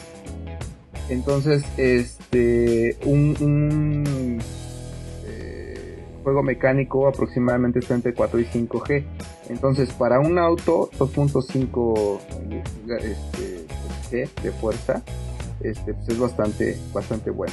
Entonces em, va a romper el, el, los récords. El, el, Tesla Roadster, según yo, ya existe. Según este es como la versión 2.0, que es la que va a alcanzar el récord de aceleración. Entonces pronto tendremos un vehículo pues muy rápido. No sé qué, entonces, no sé si sea algún tipo de match o qué match sea. No, no, no tengo bien claros los match, los niveles de match. Híjole, yo tampoco. No sé si alguno- Ese es de. ese- Tampoco. no me acuerdo de Top Gun. Pero. Pues así es. Y si tienen pues por ahí una lanita pues aquí, y les gusta la velocidad, pues aquí está el Roadster 2.0, pues si alguien lo quiere. Está muy bonito, eh, la verdad. Una lanita, la pero foto, que no sean Bitcoin porque ya anunció que ya siempre no. siempre no, ya dijo que siempre no. Y también le- eh, a este señor le gusta jugar mucho con los mercados. Gusta, le gusta sacar unos cuitazos y de repente modificar todo lo que ya había pasado y todo esto, ¿no? Pero bueno, ahí está. Si quieren ustedes les gusta la velocidad, esta es una opción. Exactamente. Estoy tratando de averiguar cuánto, cuánto, a cuánto equivale el match 1 y match 2. Este. Está en una categoría que es eh, la velocidad transónica y supersónica. Este, pero no dice cuánto es esto. Entonces no sé. Al rato les digo. Ok. Pero no, pero sí está, o sea, muy, vaya, superar la barrera de los 100 kilos, de 0 a 100 en menos de 2 segundos, es que sí es algo, pues nunca, nunca lo habíamos visto, ¿no? No, en un segundo, sí, exactamente. Uno O sea, no, ni siquiera es 1.1, ni siquiera es 1.9, 1.8, no, es 1.1, o sea, estamos más cerca de menos un segundo, o sea. Oye, pero se podrá controlar, o sea, porque todos hemos visto, yo supongo, estos videos de un chavito de 16 años que le prestaron el Lamborghini y salió a la carretera y en la primera esquina dijo, voy a hacer un arrancón y, y se estrella así en la y se banqueta, ¿no? embarra. Y se embarra de que pues no se puede controlar un coche que acelera de esa manera. Eh, no, no debe ser tan fácil manejarlo. No, y no sé también como que para qué un auto tan rápido, sobre todo por las carreteras que se tienen. ah, No, o sea, no, no, no están como óptimas para esas velocidades. O sea, el que el carro llegue a ciertos kilómetros por hora no es necesario que así va a ser, ¿no? O sea, que lo puedes manejar a esa velocidad. De hecho, Claro. están como sobrados, ¿no? O sea, dicen, puede, podría levantar hasta tantos kilómetros por hora, pero a partir de tantos ya es muy peligroso, ¿no? Sí, pues Entonces, es que vete a vivir a Alemania cuál para sea. ver si ahí puedes. No sé cuál sea la, pues, como la idea que haya detrás de todo esto. A lo mejor solamente romper el récord y ya no sacarla a la venta, pero pues quién sabe. Ah, está impresionante, bueno. Obviamente sí dan, sí dan ganas de probarlo, pero pasemos a a la siguiente nota con vamos a hablar de Star Wars. Sí. ¡Yay! Pam, pam, pa, pa, pa, pam, pam. Pero Primo, estamos en el fail de la semana. Sí, eso me preocupó un poquito. Fail de la semana. Ahí les voy. Pues ustedes ubican al director J.J. Abrams, ¿no? Que fue el director, entre otras cosas, eh, de, de la película número 7 de Star Wars, Force Awakens. Y para muchos es un muy buen director, incluido eh, lo que yo pienso. Y, este, y bueno, pues él dirigió también las de Star Trek, que me parecen muy buenas. Y pues le hicieron una entrevista y dijo algo que, que como el pollito ese del meme se tenía que decir y se dijo. Básicamente cuestionó la trilogía de Star Wars última, el capítulo 7, 8 y 9, y dijo que normalmente hubiera sido muy buena idea tener una visión clara de cómo iba a ser la historia antes de filmarla. Es decir, quiere decir que de alguna forma no sabían cómo iba a terminar, hicieron todo el show y que eh, lo que se refirió directamente a un teléfono descompuesto Eh, él tuvo una visión para Star Wars, Force Awakens. Después llegó Ryan, eh, Ryan Johnson y tuvo otra. Y luego creo que él ya colaboró algo en lo último, pero el director de la tercera película fue Colin Trevorrow, en que él algo ayudó a, a Abrams, pero ya era demasiado tarde. Ya se había salido de control y este y pues pasó lo que pasó no o sea este para mí este no está diciendo ninguna novedad. La mayoría de los, de los que somos fans de Star Wars, eh, yo creo que no quedamos saciados con esta trilogía. Se salió de control. Eh, la película 7 me parece buena. La 8 es una tragedia. Y la 9 es así de ah, como haciendo dominaditas en el área antes de tirar un, un volar una pelota, ¿no?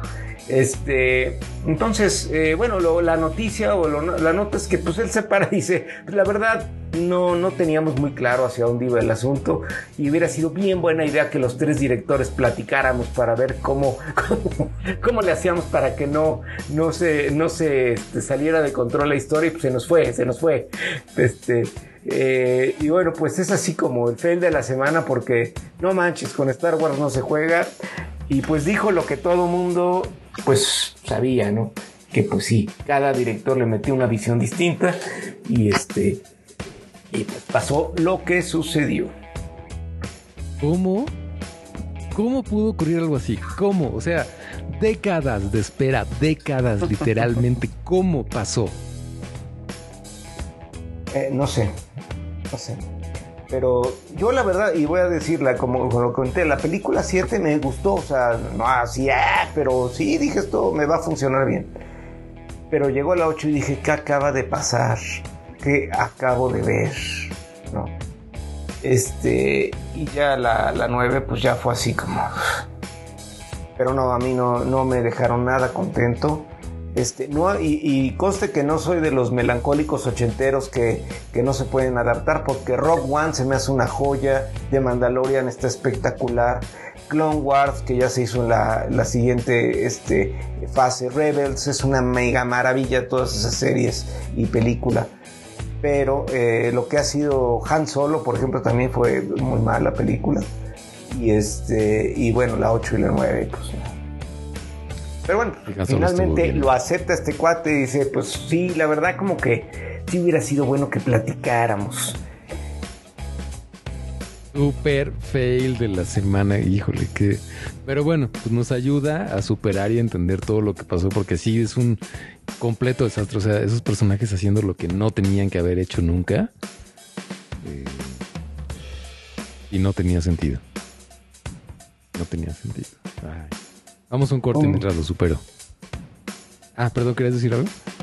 Nada, nada, un minuto de silencio. Sí. un minuto de silencio. Y vamos a un corte. Esto sí, ¿dónde está el podcast?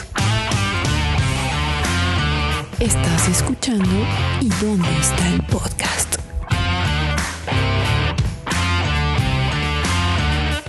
Y regresamos a ¿Dónde está el podcast? podcast donde yo les voy a contar algo muy rápido, tan rápido como desafortunado porque estamos todavía en nuestra sección El fail de la semana. Y pues es que verán ustedes, esta historia ocurre en la escuela secundaria de Bartram Trail High School, en el condado de St. John's, en Florida donde pues se juntaron de pronto, ya saben que en Estados Unidos se organizan cada año, nombran un comité de estudiantes y los que les gusta el rollo pues se, juntan y hacen el anuario de toda la generación y es una es parte de la cultura estadounidense el tema del anuario. Este todos se ponen muy guapos para que vayan y les tomen las fotos. Y entonces cuando sacaron el anuario y se los repartieron a todos, pues vieron algo extraño en las fotos.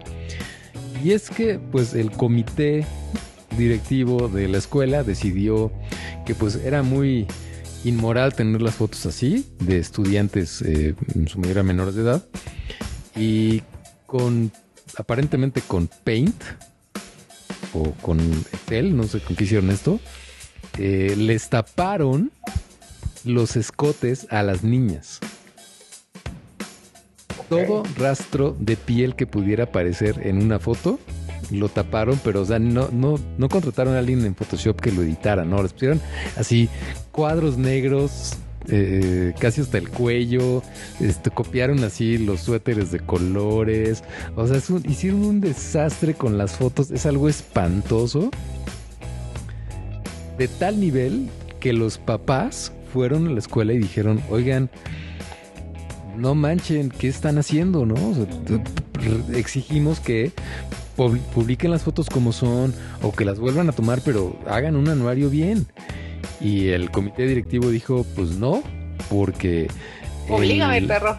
Oblígame, perro, porque Las, las reglas, o sea, el reglamento moral de la escuela dice que pues se tienen que tomar este, fotos decentes. Y que es un convento, ¿qué? O sea, porque estoy viendo las fotos, tampoco estaba acá mal, ¿no? no, pues no, no, no, no es que no es que salieran las niñas reggaetoneando ni nada.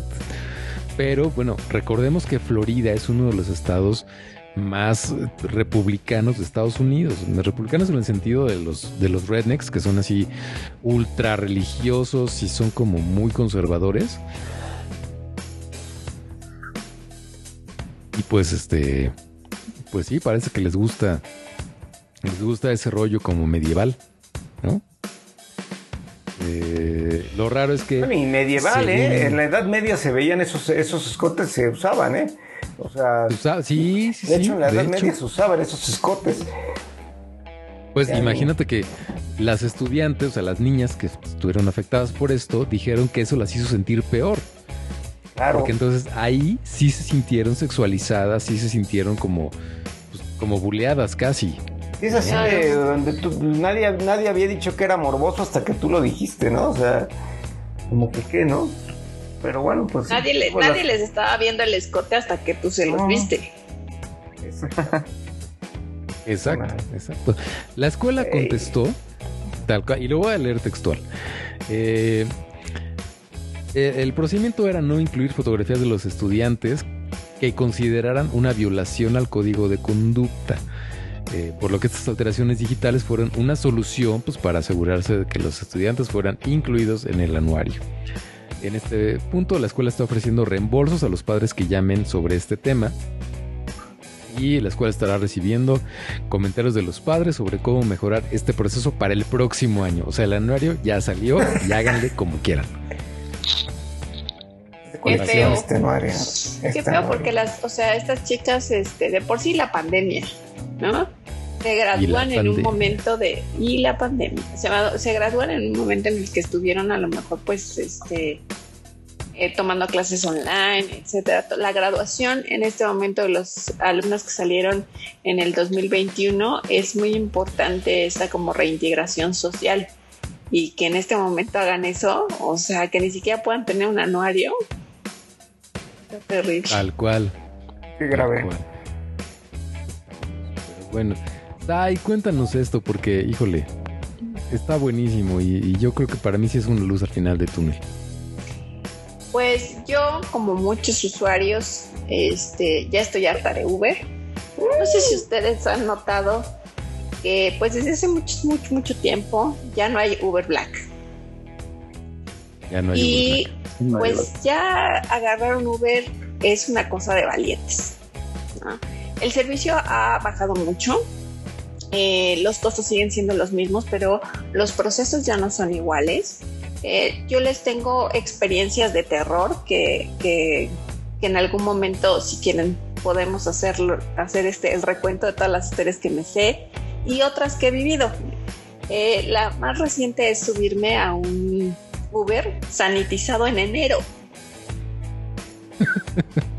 y que tenía muy valientemente sanitizado en enero. ¿no? Y yo me subí en, marzo, ¿no? Este. En mayo, en mayo. Digo, perdón, en mayo. Entonces, bueno, bueno, es súper seguridad de que están sanitizados, ¿no? Me han tocado historias de miedo como, como estar escuchando música este, donde te dicen que te van a descuartitar y que nadie te va a encontrar. Órale. Este, sí, terrible. Eh, me, me, ha tocado este, subirme a, a Ubers donde las vestiduras están cubiertas con mantas. rasgadas, cochinas, etcétera. Y que yo he dicho, ya basta. O sea, yo pago, Uber me dijo que me iba a tratar bien, que esto iba a ser seguro y que los protocolos no son solamente de seguridad, sino de, de, sanidad iban a estar increíbles, ¿no? O sea, yo no estoy tomando un, um, un taxi cualquiera, ¿no? Estoy pagando un servicio mejor, entre comillas. Y como yo, pues ya no pude más, este fue el último Uber al que me subí. Entonces, pues bajé Bit y dije, voy a viajar en Tesla y no me importa nada. y es que si ya no hay opción. Sí, o sea, es que bájenla, de verdad, eh, dense la oportunidad de, quererse, como diría este Palazuelos, quiérete rey y descarga Bit. Eh, tienen el Bit Tesla, que es obviamente pasa por ti este auto electrónico súper lujoso, ta, ta, ta.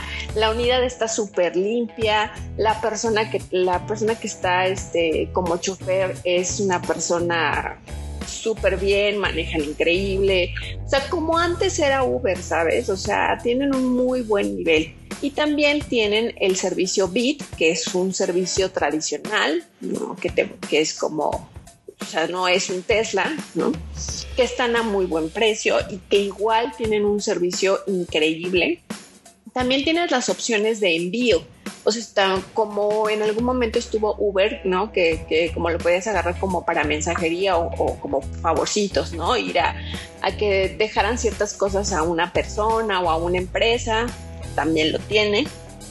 Y tiene también este, el servicio de Max, que es para este, contratar camionetas y camionetas bien. O sea, yo llegué a un momento en el que los Ubers los pedía XL para ver si mejoraba y me llegaban avanzas, ¿no? Entonces, eh, pues no era así como la camioneta que yo esperaba por el precio que estoy pagando por un XL, ¿no? Entonces, aquí respetan como que los modelos eh, que sí, sí están aptos para, para, servicio, están nuevos, son este, con muy buen servicio tanto de seguridad como el vehículo está bien, como el servicio durante tu viaje está bien. Y yo sí me sentí más segura, les recomiendo que bajen Bit. Es que sí es una pena el, el, nivel de Uber ahorita. Este, también ¿Te acuerdas cuando daban agua? Daban agua, daban, dulces. no, te abrían la puerta. A mí, a mí cuando ya me dicen, oye, ¿quieres agüita? No, o sea, capaz que me ponen algo, ¿sabes? O, te tómate este dulce, dulcecito. O sea, yo no, ya no tienes confianza. Correcto. No, ya no está terrible. Y es que sí, como dices, ahí no hay manera. Este, yo pido, este, frecuentemente Uber Eats porque pues, a veces no tengo tiempo nada así. Eh, entonces de pronto me avisó la app que ya soy nivel este, platino, no sé qué cosas. razón por la cual se supone que te van a mandar a los, a los coches más calificados, o sea, los, a los conductores mejor calificados. Y pues no, es lo mismo.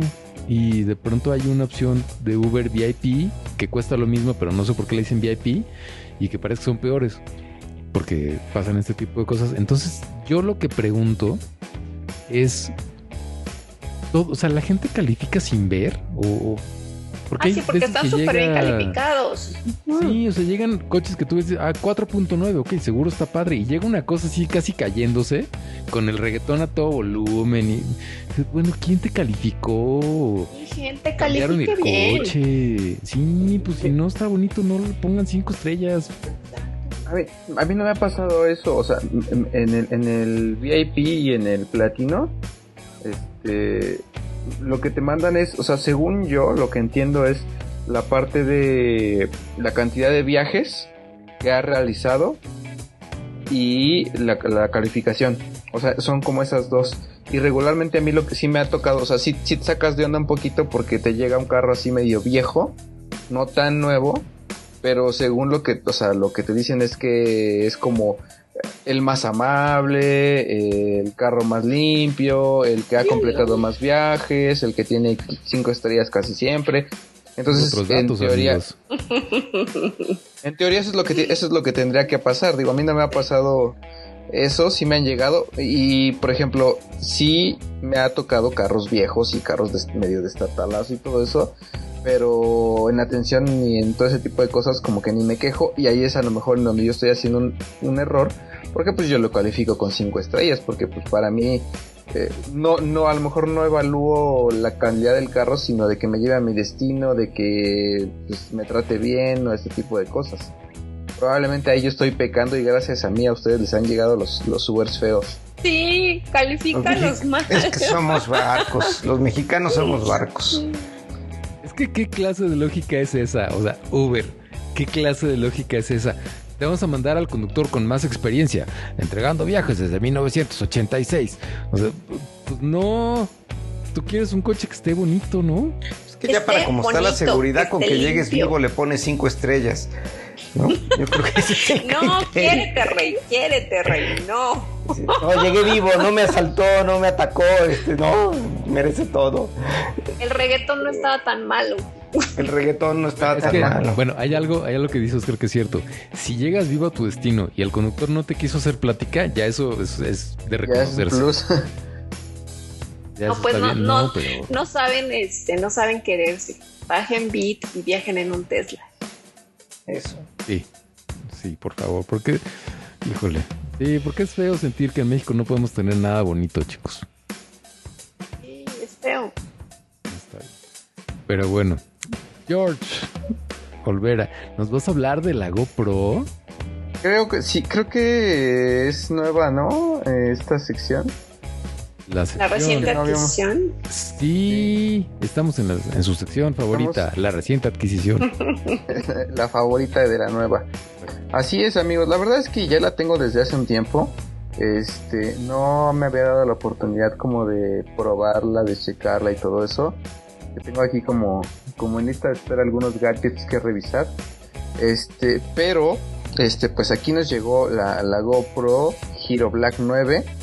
Que según yo solamente existe esa Hero Black 9. No sacaron la, la, La Max. la, pla- la plata. No, me refería en la línea Mm. de la 9. No está la plata, no está la, la sil- eh, era la silver y creo que era que son, son como diferentes niveles.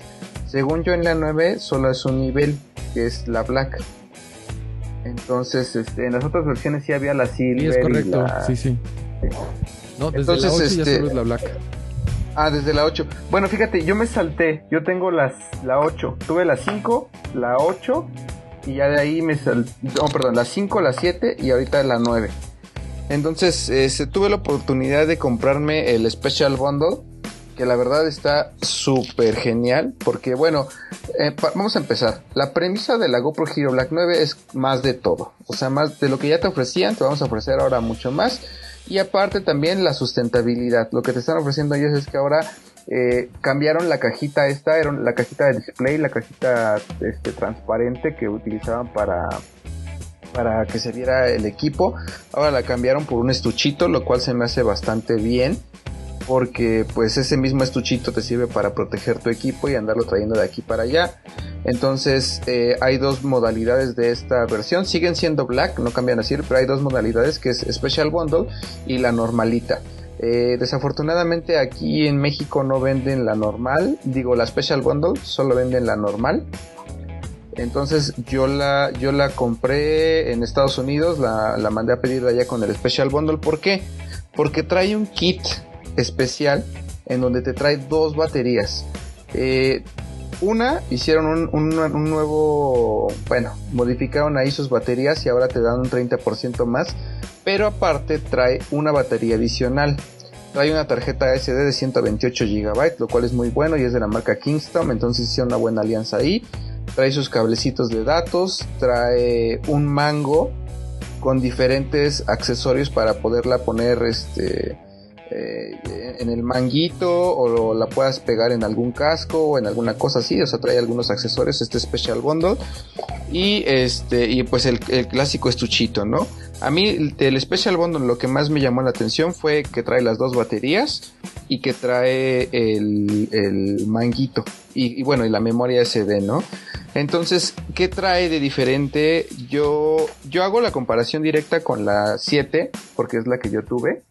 Este, la 8, pues no se hizo mucho ruido de la 8. Según yo pasó como, como de noche. Este, no, no tuvo como grandes mejoras entre la 7 y la 8, no hubo grandes mejoras, que esa fue una de las cuales... Y por las sí, cuales hubo, no- sí hubo, George, cómo no, sí. Hubo, lo único que cambió fue el Hyper Smooth, pero le quitaron, por ejemplo, le quitaron el- el- los lentes intercambiables. Sí, eso es cierto. ¿no? O sea, sí, sí en la versión de Hyper Smooth sí subió. De hecho, ahorita vamos- en la 9 ya trae la versión de Hyper Smooth este 3 que Ah. como, como buenos usuarios de, de GoPro, pues sabemos o que la audiencia no, tal vez si no lo sabe, el Hyper Smooth es la estabilización de la cámara, o sea, si te tiembla mucho la mano, está con, con una inteligencia artificial y todo esto, una tecnología que ellos crearon, tiene ahí como una especie de sensores y trata de estabilizar la toma.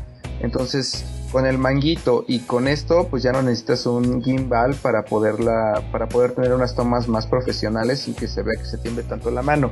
Así es. Trae también este, una cámara de 28, eh, de 28, perdón, de 20 megapíxeles. Eso, pues, la verdad ahí es, es raro. O sea, la verdad tomar una foto con una GoPro, pues, no sé, no sé en qué momento aplicaría. Tal vez en el momento que estás viendo, si la traes en un dron, alguna cosa así, yo creo que valdría la pena también. Pero creo que lo más importante de las GoPro, pues, es el video como tal. Y en el video eh, está algo que nos sorprende mucho porque graba 5K hasta 30 fotogramas por segundo. En 4K lo hace hasta 60 fotogramas por segundo. Y tiene la opción también de 1080p a 240. Entonces, eh, la verdad, eh, sí, sí cambia un poquito esta mm, este resolución de video. Que según yo, ya desde la 8 se podía grabar con un 4K pero este, esta ya te dice que es un 5K que, y, ah, y también tiene otra opción que es un 2.7K que es este, ahí a, ci- a cierta cantidad de fotogramas por segundo, creo que también es a 30. Tiene control de voz, que el control de voz está desde la 7, este, ya el control de voz. Tiene lentes intercambiables, que esto también está súper, súper padre, porque lo quitaron en la 8, pero aquí en la 9 ya lo regresaron. Y le puedes poner los lens, que igual, eh, tristemente aquí no venden los accesorios, tienes que mandarlos a pedir o pedirlos en Amazon. Este, pero ya trae los, eh, los lentes intercambiables, inclusive si se te rompe, si se te estrella o algo así, pues puedes volverlo a, comprar y pues tu cámara sigue intacta. Tiene también eh, transmisión en vivo, esta transmisión en vivo eh, por Facebook, por YouTube y todo eso a 1080p está muy bien.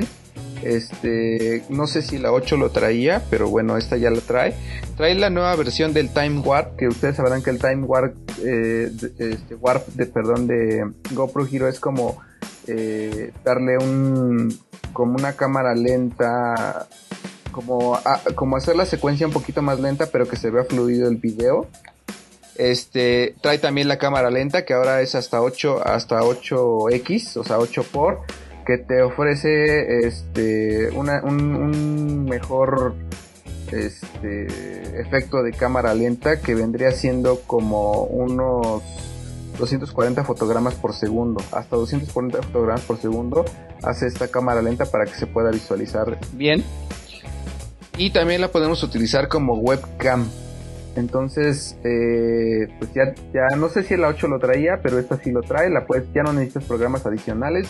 Simplemente la conectas, la detecta y ya la puedes usar para tus transmisiones en línea si quieres usarla como webcam. Y eh, el dato más importante y el que a mí me gusta mucho y por el cual me decidí a comprármela es que tiene una pantalla frontal. Esta pantalla frontal eh, puedes ver lo que estás grabando. Entonces si la usas en modo selfie, pues te puedes ver ahí, puedes ver el encuadre que está pasando. Y entonces así con, o sea, yo que hago videoblogging, este, y que a veces ando en la calle y todo eso, la verdad es que a mí me hace un súper, súper, súper este, plus que tenga esta pantalla frontal porque pues te ayuda a verte y a encuadrarte bien y aparte pues ver que todo salga correcto este lamentablemente pues eso gasta más pila pero pues tenemos una pila extra entonces pues no, no tengo ningún problema y la verdad es que hasta ahorita las veces que la he utilizado la pila me ha durado unas 6, 7 horas más o menos. He estado grabando en diferentes momentos y todo eso, pero me ha, me ha, ha durado muy bien esta, esta pila. Este, y bueno, pues ahí está la, pequeña reseña de esta cámara, la verdad es que muy recomendable. Aquí la encontramos, aquí en México la encontramos este, sin el Special Bundle, pero pues ya trae la cámara, ya todo lo demás lo puedes este, comprar aparte. Y algo muy importante también es que como la compré en la tienda de Estados Unidos, lo que hice es que la compré con el, con el programa de GoPro Hero Nube, que es una nube de GoPro Hero, entonces si está, en cuanto se conecta a internet algo así lo que hace es que sube todo a la nube te dan 100 gigas para guardar en la nube este y también eh, tienen programa como de como de care. Entonces cualquier cosa que le pase a tu GoPro sin preguntas te la cambian obviamente que o sea si se rompe el lente o alguna cosa así o sea es como un seguro que estás pagando está a un precio de casi casi 350 dólares, 349.98. Entonces, este, pues hagan su conversión, que vendrían siendo como unos 8 mil pesos, más la traída, que te cobran creo que 100 dólares, que eso es lo que sí duele un poquito, este, porque ya te queda como en 500 dólares. Entonces, este, hay que hacer la conversión. Pero igual por ahí, pues yo tuve, usé el servicio de estafeta que, te pueden como mandar a un apartado postal y que puedes traer ciertas cosas. Entonces ahí ya te ahorras una lana. Pero este sí, aquí creo que salió por el rango de los 13 mil, 14 mil pesos. Esta cámara realmente a mí ya en pesos me costó como unos 9 mil, 8 mil, 9 mil pesos. Y para todo lo que trae, este vale mucho la pena. Entonces si tienen oportunidad, la verdad es muy recomendable. Este igual, ahora eh, con esta con esta opción de la pantalla frontal y, del care yo les perdón, con la parte del Care, yo les recomendaría que si compraran ese paquete, porque aparte tienen la nube de GoPro, entonces si se les destruye la cámara o se les pierde o alguna cosa así, pues ya se con conexión al teléfono, con la aplicación, en automático pueden este, guardar sus videos y obviamente si tienen una conexión a internet, pues los puedes subir a la nube y pues ahí se guarda toda su información. En el caso de que la cámara se llegue a dañar o la SD se llegue a dañar se hace una sincronización muy rápida con el teléfono cuando tienes la aplicación. Entonces muy recomendable. Esa es la reseña de, la nueva adquisición de esta semana y pues espero que, que les haya servido este pequeño review es un avance fuerte la GoPro 9 varias, la mayoría de las cosas sí están desde la 8. La 8 también es muy buen equipo, pero la 9 tiene, bueno, para mí tiene dos cosas que son increíbles. Uno es la, la pila, o sea, la batería es la mejor que ha tenido una GoPro hasta este momento. Tiene súper rendimiento porque las versiones anteriores se acababa rapidísimo. Todo mundo tenía que traer dos o tres pilas extras. Eh, y además del, del, Time Warp, y del Hyper Smooth tiene la función que antes solo tenía la, la GoPro Max, que es la estabilización de horizonte. Entonces tú ah, y puedes ir caminando así por el cerro, esas que vas enchocando la mano y la cámara automáticamente te alinea el horizonte y te estabiliza la, la imagen. Es una cosa impresionante. Sí, y otra cosa que me faltó decir fue que es sumergible hasta 10 metros. Entonces, hasta así, sin ningún case, sin nada de nada. Creo que desde la 8 lo metieron así, sin case. Este, ya así tú la puedes meter con toda seguridad hasta la, hasta la 10 metros. Y bueno, que el lente es extraíble y que lo puedes cambiar. Y que también hay accesorios. Hay micrófono, hay lamparita, inclusive hay una, una pantalla más grande para este poder verte mejor. Igual con la pantalla frontal que trae es más que suficiente, pero está el bundle de la pantalla este más grande, inclusive también está el Max Lens, que es como un gran angular o más bien es un ultra gran angular porque te da todavía más este rango de visión que el que el lente que ya trae, si lo quieres comprar también por aparte. Y lo triste también aquí me faltó decir que lo triste es que pues ninguno de los accesorios de otras GoPros es compatible con esta. Entonces, eh, bueno, salvo los es un poquito más grande, este, sí. Sí, es, un poquito más grande. Entonces, ya es por la pantalla, pero ya no puedes usarlos. Entonces, si compraste todos tus accesorios para la 8, mejor acábate la 8 o vende la 8 y te haces de la 9. Sí, es una buena inversión, la recomiendo 100%. Buenazo. Pues vamos a un corte y regresamos. Esto es ¿Y dónde está el podcast? Estás escuchando ¿Y dónde está el podcast?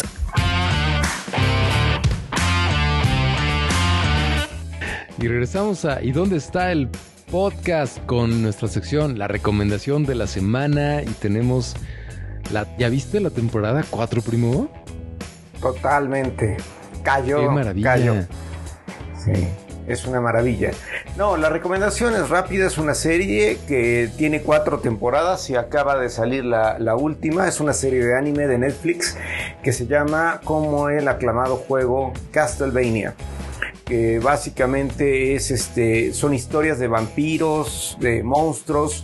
eh, y pues ya cerró la, la temporada. Castlevania es un videojuego muy clásico de Nintendo, de Konami en particular y pues con personajes muy entrañables. Eh, crea una, fue el primer anime que se aventó a hacer, que yo tenga claro, eh, que se aventó a hacer Netflix eh, completamente con una idea para adultos. Es tremendamente violento, explícito. Y, y, este, bueno, pues eh, es muy divertido. Se lo recomiendo muchísimo. La temporada 4 ya salió, cerró con todo. El capítulo 9 de la temporada 4 tiene que estar entre lo mejor que se ha hecho del anime este, y del fanfic porque traen mucho de los videojuegos, de los poderes que ves en los videojuegos, lo, los usan ahí y me pareció divertidísima la, temporada 4. Empieza lentona, pero, pero es una, es una atinadísima atinadísima recomendación pienso yo obviamente pues si te gusta ese tipo de eh, ambiente, ¿no? Así como, como este, pues no sé, medio medieval, eh, horror, ¿no? Que es un poco el estilo, eh, fantasía, horror. Eh, hay zombies, hombres lobo, vampiros por todos lados, este. y bueno, pues se la recomiendo mucho. Véanla, son capítulos de creo que 25 minutos a lo más. y hay cuatro temporadas. Ya la temporada 4 es evidentemente la última. Cierra y cierra muy bien no es tan para niños, ¿eh? Este, no, no, no, sí son no, caricaturas, no es pero son bien gráficas. O sea, sí está. Sí, sí, no son para niños en lo más mínimo. Sí, sí, son, es muy violenta, pero pues es para adultos. Y la verdad es, es atacar al mercado de aquellos que jugamos los videojuegos, ¿no? Este, salen personajes de los videojuegos, salen poderes de los videojuegos. Este, y bueno, pues eh, es muy, muy divertida, creo yo, pero pues sí, como dice Fer, aguas, que sí, no es para los pequeños. Y pues bueno, hemos llegado al final del octavo episodio de ¿Y dónde está el podcast? Les recordamos que se suscriban a este podcast y que no nos sigan en nuestras redes sociales porque el podcast no tiene redes sociales y tampoco tiene sitio web, pero nosotros sí. este, que muchas gracias, Jorge Olvera. Gracias a ustedes amigos, nos vemos en la siguiente emisión. ¿Quieres decir tus redes? Arroba el McFly en todas las redes sociales. Eso es todo. Muchas gracias, Oscar Balcázar. Eso.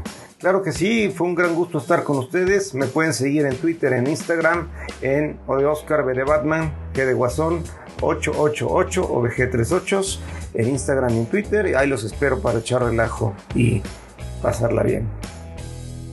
Muchas gracias, Sayuri Chan. Muchas gracias. Podemos ser amigos en Instagram en Sayuri Chan o en Twitter en Sayuri-Chan. Y yo estoy en Instagram como Fer Balcázar, B grande y doble Z. Y síganme para ver fotos de mi perro. Estoy pensando en sacar un Instagram solo para mi perro. Pero no sé qué publicaría yo entonces. Exacto. Ya lo pensaré, luego les aviso. Puedes hacer uno conjunto. Pues, pues sí, pues No. es el que tengo, pero no sé. Que, que diga Fer y Cyril. Ándale. Nos escuchamos la próxima, muchas gracias. Adiós. Bye, bye. Hasta luego. bye. Esto fue ¿Y dónde está el podcast?